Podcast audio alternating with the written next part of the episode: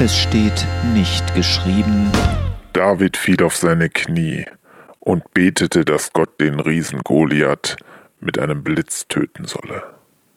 Den berühmten Kampf mit dem mächtigen Riesen Goliath konnte der kleine Hirtenjunge David natürlich nur mit Gottes Hilfe bestehen. Ungeschützt und kaum bewaffnet trat er ihm entgegen, weil ihm eine Rüstung viel zu schwer war und er im Schwertkampf nicht geschult war. Es ist wahr.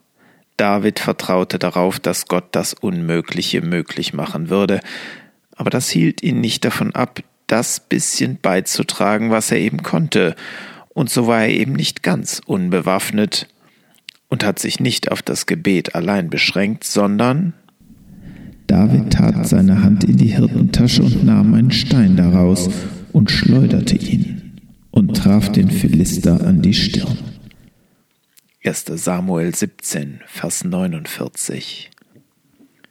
Er hätte noch mehr Steine dabei gehabt, aber Gott ließ ihn den Riesen gleich mit dem ersten außer Gefecht setzen.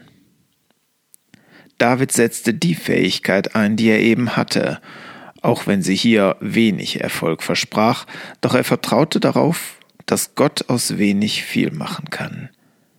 Aus wenig, nicht aus nichts. Gott hat die Welt aus dem Nichts geschaffen, doch seitdem scheint sein Prinzip zu sein, aus kleinem Großes zu machen, den zarten Samen zum gewaltigen Baum werden zu lassen, aus einem unfruchtbaren Pärchen ein Volk entstehen zu lassen und mit dem schwachen Beitrag die Welt zu verändern. Nur diesen Beitrag sollten wir dann auch einsetzen.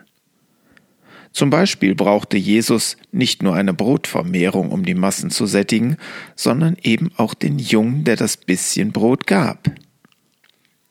Das ermutigt Christen immer wieder, angesichts unserer begrenzten Möglichkeiten nicht aufzugeben, Gott das Problem auch nicht alleine lösen zu lassen, sondern voll Vertrauen unseren Stein zu schleudern.